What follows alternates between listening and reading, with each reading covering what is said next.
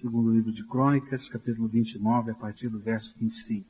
Também dispôs os levitas na casa do Senhor, com símbolos, alaúdes e harpa, conforme a ordem de Davi e de Gade, o vidente do rei, e do profeta Natã, porque esta ordem viera do Senhor por meio dos seus profetas. E os levitas estavam em pé com os instrumentos de Davi, e os sacerdotes com as trombetas, e Ezequias ordenou que se oferecesse o holocausto sobre o altar, e quando começou o holocausto, começou também o canto do Senhor, ao som das trombetas e dos instrumentos de Davi, rei de Israel.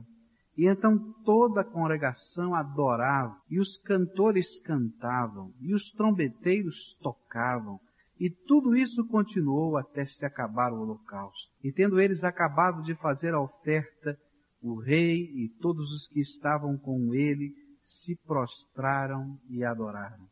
E o rei Ezequias e os príncipes ordenaram aos levitas que louvassem ao Senhor com as palavras de Davi e de Asaf, o vidente. E eles cantaram louvores com alegria e se inclinaram e adoraram. Oremos ao Senhor. Pai querido, dá-nos a tua graça nessa hora. Ajuda-nos a compreender a tua palavra, mas mais do que isso, no poder do teu Espírito Santo, mediante a tua palavra, ministra, Senhor, graça sobre a nossa vida. Abre, Senhor, os nossos olhos espirituais, abre o nosso coração, abre, Senhor, a nossa mente, abre, Senhor, a nossa vida de tal maneira, Senhor, que vivamos o mover do Teu Espírito. No nome de Jesus oramos. Amém. Estamos estudando esse capítulo da Palavra de Deus e lá está o rei Ezequias assumindo o reinado e votando no seu coração fazer o povo, a nação de Judá, voltar para Deus. Eles que haviam se afastado, e esse então é o primeiro ato do rei, chamar os levitas, chamar os sacerdotes e dizer, olha, vocês precisam se preparar, se santificar, precisam abrir a porta, as portas do templo, e aí então um avivamento começou naquela terra. Essa é uma coisa bonita que Deus faz. Quando a gente olha a história, a gente vai descobrir que em todos os momentos escuros do povo de Deus, todos os momentos em que a igreja de alguma maneira estava se afastando do projeto do Senhor, em que o povo de Deus de alguma maneira estava acomodado e perdendo os alvos e os objetivos de Deus para a sua vida. Deus levanta pessoas, pessoas que são instrumentos dele, às vezes pessoas solitárias, que são parte do processo de Deus, que começa a se irradiar no meio do povo, e então um avivamento acontece. E nada mais é do que a igreja voltar outra vez até a mesma visão que Deus tem para ela. E vimos algumas consequências, algumas características, coisas que Deus faz quando Ele está movendo a sua igreja nesse processo de despertamento e avivamento. Nós vimos hoje pela manhã que Deus começa colocando no coração do seu povo um sentimento de necessidade de santificação. Eu preciso viver uma vida de acordo com aquilo que Deus quer. Depois ele coloca essa mesma visão para a casa dele. A casa dele precisa ser santificada, purificada, limpa, preparada, porque ela é o lugar da habitação de Deus. Depois percebemos que nesse movimento de Deus, Deus faz restaurações. Pessoas que estão caídas, que não tinham a mínima condição de fazer nada, Deus está levantando. Coisas que estavam quebradas são consertadas, porque esse é o projeto de Deus. E isso não se faz no poder da vontade humana ou da sabedoria humana, mas na base da confissão e no poder que há no sangue remidor. Mas não para aí. O processo de Deus continua. E a obra de Deus vai fazendo algo que é contagiante. Quando a gente vai lendo esse texto, vai descobrindo uma coisa, que o povo começou a perceber a presença de Deus.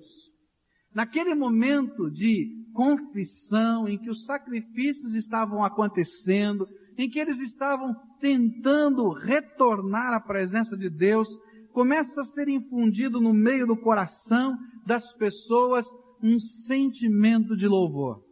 A coisa começou bem suave. Primeiro eram os instrumentos que estavam tocando. Instrumentos daqueles que Davi tinha separado, ensinado, preparado para que os levitas tocassem. Mas não foram só os levitas que tocaram.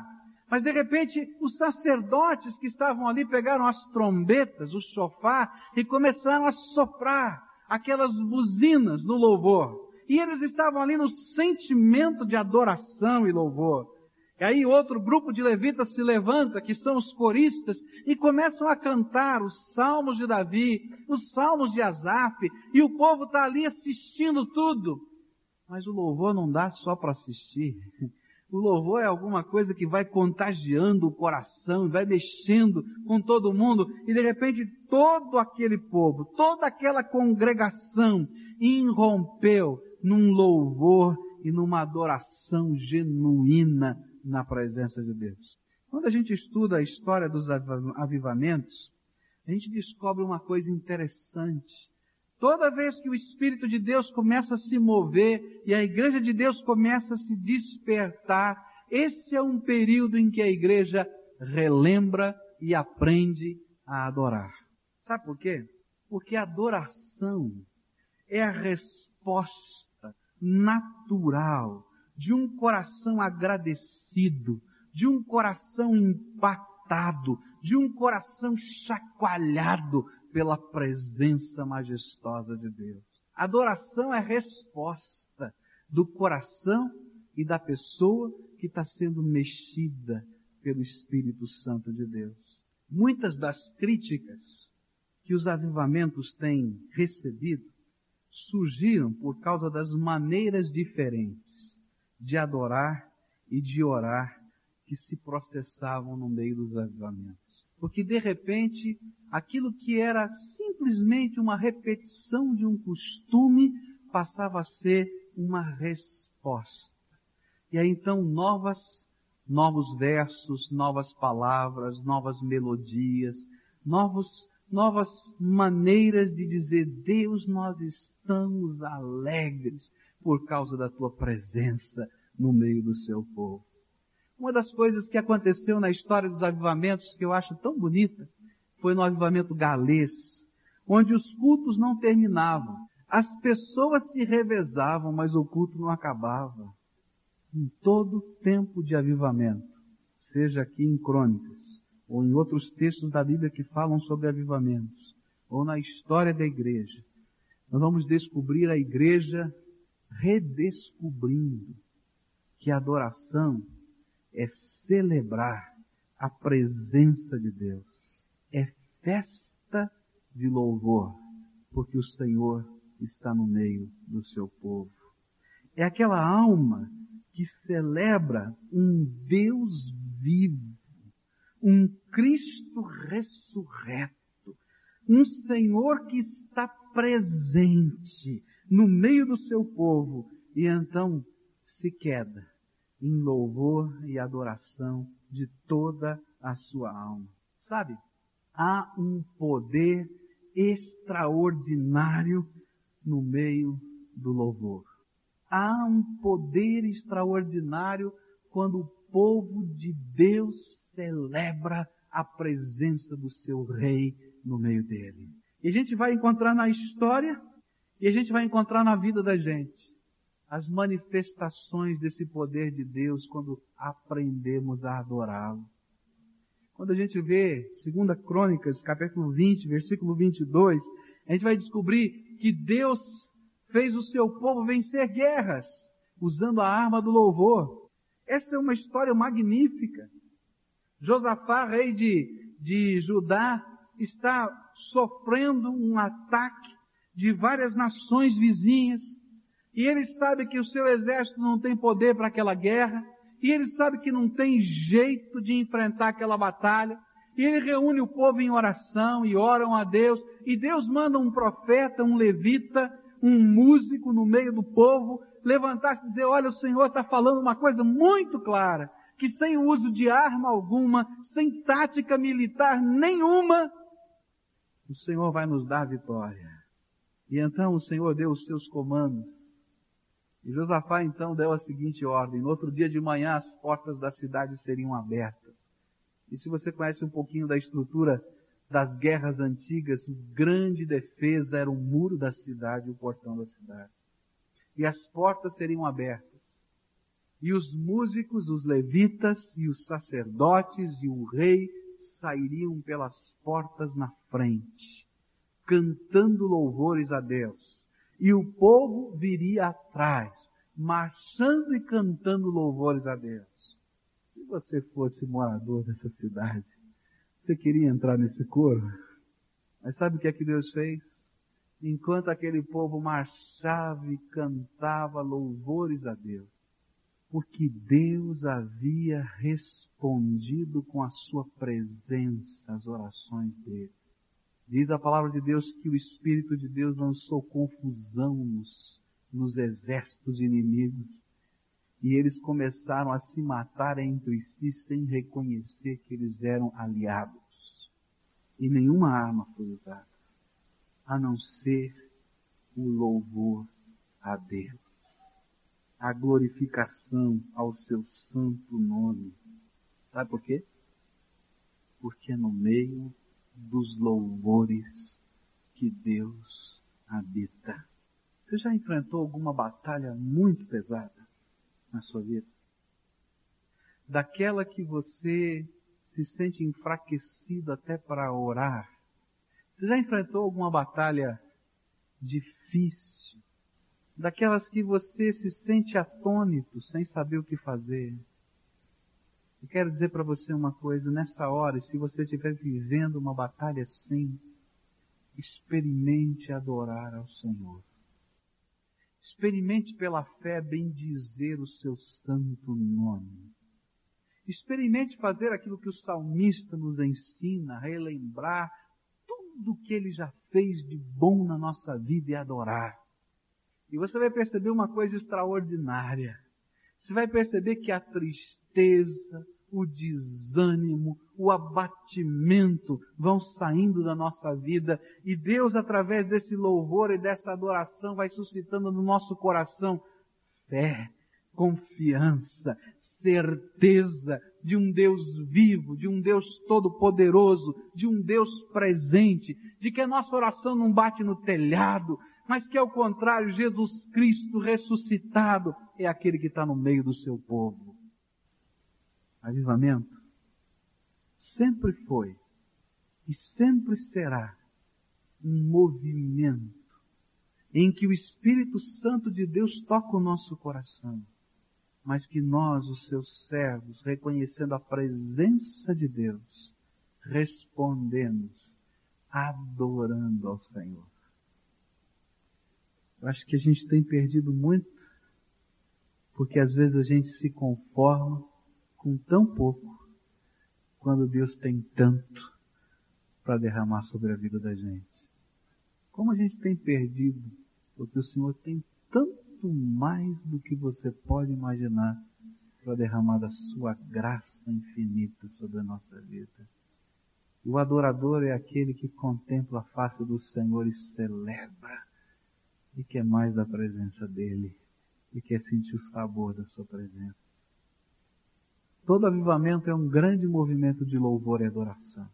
E dá para entender. Porque o povo de Deus é impactado pela presença viva do seu Deus no meio dele.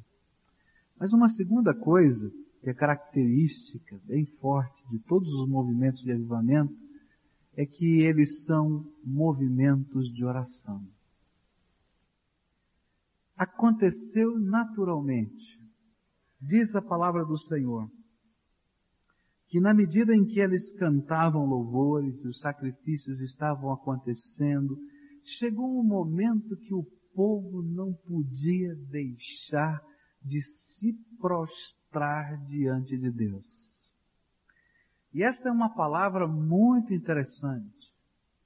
É o povo que colocava a boca no pó que se curvava de joelhos, mas não podia ficar levantado de joelhos, e que se inclinava diante de Deus, beijando pó, essa é ideia, com a boca no chão, Todas as vezes que o Espírito de Deus acorda a igreja dele, todas as vezes que há, que há esse mover do Espírito Santo, a igreja relembra, a igreja redescobre a bênção e o poder da oração.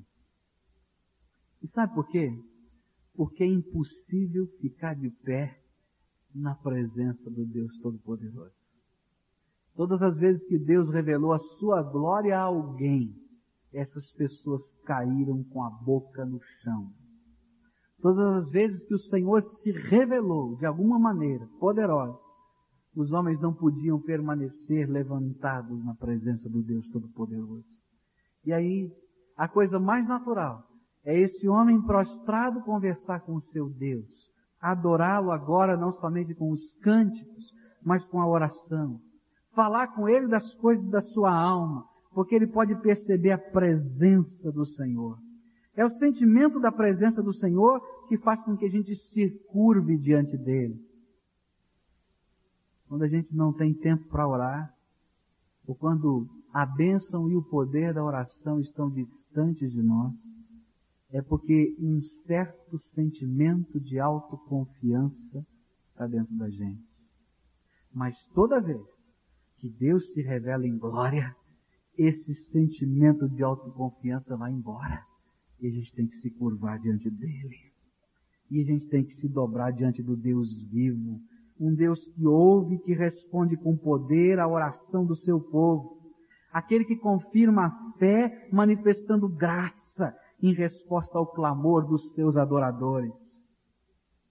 Eu tenho aprendido algumas coisas bonitas estudando o livro de Levítico. Uma das coisas bonitas é um símbolo que existe dentro do culto, dentro do tabernáculo. Havia um, um instrumento, uma lâmpada, uma lamparina que estava dentro do tabernáculo. E essa lamparina nunca poderia ser apagada. A luz que representa Deus naquele lugar nunca podia ser apagada. Aquela lâmpada era um sinal de Deus que a sua luz nunca se apaga no lugar da oração. Onde o povo de Deus se dobra para falar com Ele, para clamar, para abrir a alma, a luz de Deus não se apaga. Ao contrário, ela entra com poder, vai jogando de lado as trevas. A escuridão some, porque a luz de Deus impera no lugar em que o povo de Deus se dobra para orar. O poder da oração é sempre redescoberto quando o Espírito de Deus se move num avivamento no meio do seu povo. É isso que Deus está fazendo. É isso que Deus já fez no passado. Os grandes avivamentos da história foram grandes movimentos de oração. Nos jornais americanos que falam sobre o segundo grande avivamento, foi um impacto tão grande na sociedade americana que os jornais seculares escreveram o que estava acontecendo. E sabe o que, que eles escreviam? É uma coisa incrível. Que o comércio de muitas cidades começou a fechar na hora do almoço. Sabe por quê? Porque o povo ia para as igrejas, o povo ia para os teatros, o povo ia para as tendas que estavam armadas na cidade, e naquele horário de almoço estavam orando na presença de Deus. Os jornais da cidade não podiam entender o que estava acontecendo, mas eu e você podemos entender o que estava acontecendo. Era um povo que estava percebendo que o Deus Todo-Poderoso se faz presente no meio dele e ouve e responde às orações. Em 1967, naquela grande cruzada dos Américas, que começou, não é, é com o pastor Rubens Lopes, naquela grande cruzada pelo Brasil, depois se estendeu em 67 para todas as Américas.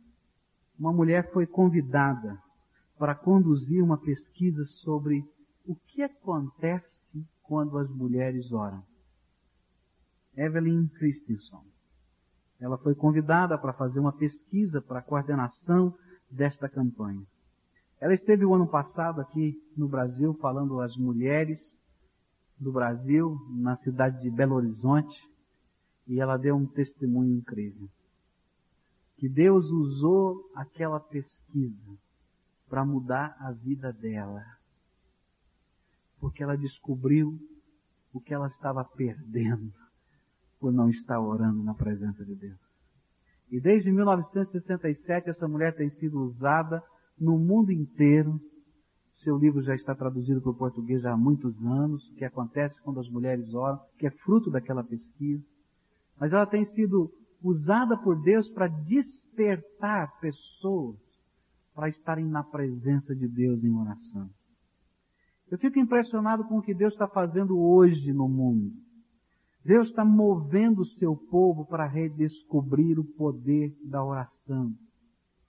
Existem redes de oração espalhadas pelo mundo inteiro. Eu faço parte de duas redes de oração, uma brasileira e uma internacional, onde recebemos as informações do que está acontecendo no mundo hoje. Eu tenho minha, meu computador ligado na internet, uma das redes de oração, ela funciona via internet, é a coisa mais impressionante. Eu recebo todas as semanas as informações do que está acontecendo no mundo inteiro, no campo missionário, coisas que a gente está vendo no jornal, na televisão, que aconteceu ontem, já está lá. E está dizendo, olha, o missionário fulano está passando por isso, o irmão Beltrano está passando por aquilo, e a gente se dobra ali na presença de Deus orando, e a gente sabe que milhares de pessoas estão fazendo a mesma coisa no mundo inteiro. E como Deus está usando esses soldados de oração no mundo inteiro. Que coisa maravilhosa. Às vezes a gente recebe um boletim extraordinário. Esse é o semanal. Mas quando acontece, por exemplo, lá na Chechênia, aconteceu a guerra, ou em outras localidades, lá no Afeganistão, aquela revolução, então eles mandam um boletim extraordinário. Olha, os missionários fulano, Beltrano, me engano, estão sendo expulsos do país. Ore por eles. Só isso. Um bilhete que é colocado no e-mail da internet para todo mundo. E a gente está orando. E Deus está se movendo no meio desse povo através dessa comunicação para a gente redescobrir o poder da oração. Alguns anos atrás, Deus levantou um grupo de pessoas com um projeto de olhar, de orar por cidades estratégicas do mundo. Levantar pessoas que estivessem orando por cidades que estavam sendo, que podiam ser portais da, pro, da proclamação do Evangelho e que estavam fechadas. E essas pessoas começaram a engrossar fileiras em tantos lugares diferentes para estarem orando por essas cidades. Anos atrás, esse movimento começou e eles sentiram no coração o desejo de promover viagens de intercessão. Que coisa interessante, nunca tinha visto isso. E pessoas indo para lugares, essas cidades estratégicas, com o projeto de falar de Jesus, aquelas pessoas que na viagem turística ele pudesse falar, mas especialmente a ir em lugares chaves e estar pedindo a Deus que aqueles lugares fossem redimidos pelo Senhor, que aquele povo fosse alcançado pelo Senhor. E eu ouvi lá naquele congresso do AD2000 o testemunho de uma das, de uma das pessoas que há anos atrás esteve diante do muro de Berlim. E aquele grupo todo diante do, do muro de Berlim dizendo, Senhor, um dia esse muro vai cair. E a gente sabe que é pelo teu poder e pela tua graça. E nós te pedimos que a porta do Oriente se abra para a pregação do Evangelho. Três meses depois, aquele muro caiu. Aquela pessoa disse: Eu não posso dizer para você que foi a minha oração que fez o muro cair. Mas eu quero dizer para você que alguma coisa eu tenho nesse negócio. Porque Deus ouviu e respondeu a oração. Pessoas que oraram diante da estátua de Lenin, na Rússia, e disseram: Senhor, que isso aqui que é a imagem do que representa opressão e impedimento do Evangelho, que seja arrancado desse lugar. E lá naquele congresso dizemos como nós celebramos na presença de Deus quando vimos o povo carregando aquela estátua, levando embora na mão do povo, porque Deus estava respondendo às orações. Toda vez que há um avivamento, há uma descoberta extraordinária. Sabe qual é a descoberta? Que Deus é vivo e muito mais poderoso do que você imagina. Que esse Deus vivo é um Deus que tem prazer em derramar graça sobre o seu povo. Alguns movimentos acontecendo no Brasil. E eu queria convidar você a olhar para eles. Você já ouviu falar da rede Débora? E eu quero falar às mulheres agora. Eu quero falar às mães. É um movimento no, no nosso país de intercessão pelos jovens. Mulheres que se dispõem a gastar tempo para orar pelos seus filhos, pela juventude do nosso país. Nós precisamos de mulheres assim, que estejam dispostas a orar ao Senhor, a gastar tempo na presença de Deus. Mas não só mulheres. Deus não concedeu esse privilégio só a elas. Graças a Deus, né? Porque eu quero ter parte nesse negócio. Que essa é a coisa mais impressionante na face da terra. Um Deus vivo que responde orações. Olha, uma das coisas que Deus está fazendo e sempre fez na história foi despertar o seu povo para orar. No avivamento wesleyano, havia uma metodologia do trabalho. Eu não sou muito aficionado dos métodos, porque Deus é tão grandioso que ele inventa novos métodos. Mas há uma coisa bonita naquilo que aconteceu lá e que a gente precisa aprender é que eles formavam grupos de mais ou menos 12 pessoas e faziam duas coisas muito simples. Eles se reuniam, esse grupo se reunia uma vez por semana e faziam duas coisas. A primeira coisa, eles pegavam o sermão que era pregado na igreja. Eu achei interessante isso porque muitas vezes a gente pensa que esses movimentos são alheios à igreja. Ao contrário, todo avivamento veio para reanimar e acender a chama da igreja. E eles pegavam o sermão que era pregado na igreja. Alguém copiava aquele sermão. E aqui aquelas doze pessoas diziam, o que desta palavra que Deus mandou para a sua igreja nós precisamos viver e praticar? E eles davam liberdade para que os seus companheiros cobrassem estas coisas na sua vida. E alguém dizia, fulano, semana passada, você falou da sua ira, que precisa ser trabalhada. E como é que foi essa semana? Nós oramos por você. E sabe, essa confrontação entre palavra e vida foi usada por Deus para fazer transformação. Mas uma segunda coisa que eles faziam era orar. Eles sabiam que não podiam fazer nada sem a presença e sem a manifestação da graça de Deus. Já falei para os irmãos do meu sonho. E sei que Deus vai fazer isso, porque está na vontade dele. Eu quero ver essa cidade de Curitiba coalhada por faróizinhos de oração. Que cada família, que cada casa seja um lugar onde as pessoas possam encontrar a lâmpada de Deus acesa e possam ver a glória do Senhor sendo manifesta. Porque nesse momento, meus irmãos, quando a gente aprender a santificar a vida, a santificar a igreja, a se restaurar diante do Senhor no poder do sangue de Jesus, e começar a se quedar diante dele em adoração e louvor, em oração, nós vamos ver as coisas extraordinárias do poder de Deus acontecendo, porque esse Deus vivo se manifesta em graça em misericórdia e em poder. Eu quero dizer para você que uma das bênçãos mais especiais e que eu estou sentindo falta aqui são aquelas pessoas que ficam levantadas no meio do culto nesse salão orando pela gente. Eu não sei onde eles estão hoje não. Estou sentindo falta. Eu falei, o que aconteceu? Todos os sentinelas de oração saíram de férias? Eu nunca vi sentinela sair de férias na hora do plantão, né? Sofonistas, acho que não tem isso não na caserna não, né? Não pode não, né? Dá cadeia, não dá cadeia? É, até expulsão, né? Em caso de... Como é que a gente faz aí? Onde é que estão? Gente, não acreditem que haja outro meio de Deus fazer a sua obra entre nós, a não ser Ele revelando a sua graça, mediante um povo que o busca em oração não vai ser a nossa estratégia, não vai ser a nossa sabedoria, não vai ser o nosso projeto. É Deus quem faz a sua obra. E sabe, Deus faz a sua obra a despeito de nós mesmos.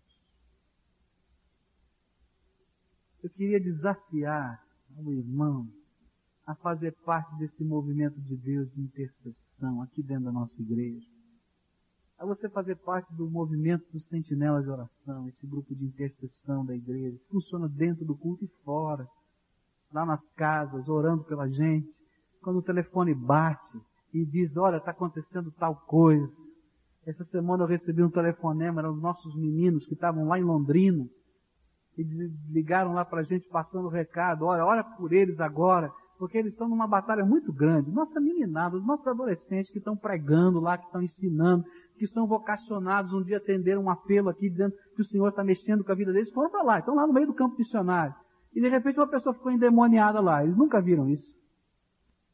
Aí bateu o telefone lá em casa, pastor, ora aí! Mas que bom é que o telefone pode bater na tua casa, na minha casa, a gente pode dobrar os joelhos e dizer, Senhor, revela o teu poder lá. Porque o Senhor é Deus Todo-Poderoso, que usa vasos pequenininhos, e quanto menor é o vaso, mais rápido ele é cheio da graça de Deus. Aqueles que têm partilhado, aquela minoriazinha que tem vindo aqui de madrugada, né? Madrugada, não é madrugada, sete horas da manhã não é madrugada, né? Sete horas da manhã, para orar, seis e meia da tarde para orar, tem escrito um livro registrando tudo quanto Deus já fez, respondendo às orações. Se tem uma coisa gostosa, é você pegar aquele, aquela agenda bonita e folhear as páginas. Deus fez isso, Deus fez aquilo. Cada dia daquela agenda tem respostas de Deus. Eu tenho aprendido que quando nós oramos, os anjos de Deus se movimentam. O céu não fica do mesmo jeito. O Senhor começa a dar ordens ao seu exército. Vai para lá, vai para cá. Eu tenho aprendido que quando nós oramos, nós somos despertados. Deus nos acorda para entender a magnitude do seu poder e da sua graça. Eu tenho descoberto que quando nós oramos, as cadeias da opressão do diabo são quebradas. Eu tenho descoberto que quando o povo de Deus ora, as portas que estão trancadas e fechadas e que parecem ser intransponíveis se abrem. Porque Deus faz maravilhas no meio do seu povo. Todo movimento de avivamento é um movimento em que a igreja descobre que se esqueceu que o Deus dela é um Deus vivo, que ouve e responde orações e se dobra diante dele para orar. Eu queria deixar com você esse versículo da palavra de Deus, Hebreus 4, versículo 16. Escuta e guarda na tua mente. Diz assim: Cheguemos-nos, pois, confiadamente ao trono da graça, para que recebamos misericórdia e achemos graça, a fim de que, a fim de sermos socorridos no momento oportuno. O Espírito de Deus está se movendo no meio da sua igreja para dizer a nós que é tempo de a gente se prostrar na presença dele. Você quer experimentar alguma coisa nova da graça de Deus? Então aprende a orar. Você quer uma comunhão mais forte, franca com o Senhor? Então dobra teu coração e a tua alma na presença de Deus. Você quer ver milagres de Deus? Dobra o teu joelho diante dele que não vão faltar em nenhum dia os milagres do Senhor na sua vida. Eu tenho aprendido que o segredo de uma vida espiritual aquecida não são os livros. E quantas vezes o Senhor já puxou a minha orelha para dizer, não está aí o poder que você está buscando. O poder está na fonte, que sou eu. Vem aqui. Separa tempo para mim. Eu tenho aprendido que não são os lugares que são poderosos Olha, você pode tentar subir a montanha, descer o vale, não sei mais o que. Eu quero dizer que quem é poderoso é o Deus vivo, que se manifesta a todo homem e toda mulher simples, mas que com interesse de coração busca em santidade e sinceridade. Eu tenho aprendido que não são as pessoas. Às vezes a gente imagina é a oração do pastor fulano, é a intercessão do irmão Beltrano, é o poder que é. Olha, não são as pessoas. Porque Deus não divide a sua glória com ninguém. O que Deus quer ensinar para a sua igreja é que Ele quer ser o seu Deus e que Ele faz diferença na tua vida. E que é Ele e só Ele que vai ouvir a tua oração. Pode ser o gemido rouco, quase sem voz, de uma ovelhinha caída, desgarrada, no fundo de um poço.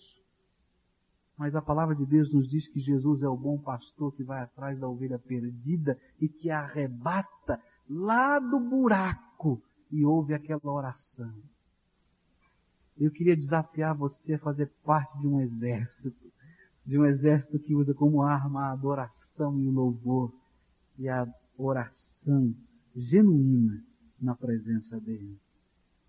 A última coisa é que em todo o movimento do Espírito Santo, mais uma característica vai acontecer. Isso aconteceu em todos os avivamentos da história. Isso está registrado nos versículos 31 até 36 do nosso texto. É que, por causa da presença de Deus, por causa dessa adoração sincera, por causa das respostas de Deus poderosas, um sentimento é colocado no coração do povo. E esse sentimento é generosidade e doação. Diz a Bíblia que logo após os sacrifícios oferecidos pelo rei, o povo voluntariamente, ninguém forçou, voluntariamente começou a trazer ofertas para serem oferecidas em sacrifício e outras para serem consagradas e separadas para o Senhor. E a gente vai vendo que isso é uma coisa que vai mexendo com o povo. Quando o Espírito Santo se move, o coração, no coração humano, nós vamos entendendo que nada é nosso, que tudo é de Deus, que alguns dos sonhos que a gente tinha não tem tanto valor assim diante da grandeza e da eternidade daquilo que Deus está propondo para a nossa vida. A gente vai compreendendo que o projeto de Deus é tão maior que o meu projetinho pequenininho. E aí a gente diz, eu quero fazer parte do teu projeto, Deus. E então tudo que a gente é e tudo quanto a gente tem passa a ser instrumento de Deus para a sua glória. Sabe, sempre na história dos avivamentos houve um desejo no coração do adorador, é de tomar parte da sua obra, de sustentar o seu culto, de fazer expandir o reino de Deus na terra. Um dos sinais de frieza espiritual é quando nós não nos sentimos movidos a adorar a Deus com os nossos dízimos e ofertas. Toda vez que na Bíblia o povo de Deus decai espiritualmente, uma das marcas que a Bíblia mostra é que o povo não tem alegria em mais entregar e consagrar aquilo que pertence a Deus, o dízimo, nem de fazer ofertas voluntárias para adorar a Deus com os seus bens e com as suas coisas. Quando nós lemos na Bíblia sobre avivamentos, percebemos que esse é sempre tempo de liberalidade. O avivamento do tempo de Josias, quando Josias disse, olha, a casa de Deus foi fechada e nós vamos reabrir. E Deus começou então a trabalhar no meio do coração do povo, ele disse, nós vamos reformar essa casa. E diz a Bíblia que eles trouxeram tanto para a reforma da casa de Deus, que Josias disse, olha, pode dizer para o povo parar, porque tem o suficiente mais. No avivamento de Pentecostes, quando a igreja recebeu o derramamento do Espírito Santo de Deus, a Bíblia registra as seguintes palavras. Capítulo 4, versículo 32 de Atos. Da multidão dos que criam, era um só o coração e uma só a alma, e ninguém dizia que coisa alguma das que possuía era sua própria, mas todas as coisas lhes eram comum. Não somente os dízimos e ofertas, mas aquele sentimento de que há alguém precisando de alguma coisa, alguém sofrendo, e eu posso ser bênção, está aqui, Senhor, usa a minha vida para ser bênção nessa vida aquele sentimento de pegar do seu e ajudar aquele que está em sofrimento, de pegar a sua casa e dividir as suas coisas, de ir no mercado. Não sei se era bem assim naquele tempo, mas pegar alguma coisa para si, pegar alguma coisa para alguém, porque aquilo que Deus coloca no coração do seu povo é generosidade e liberalidade.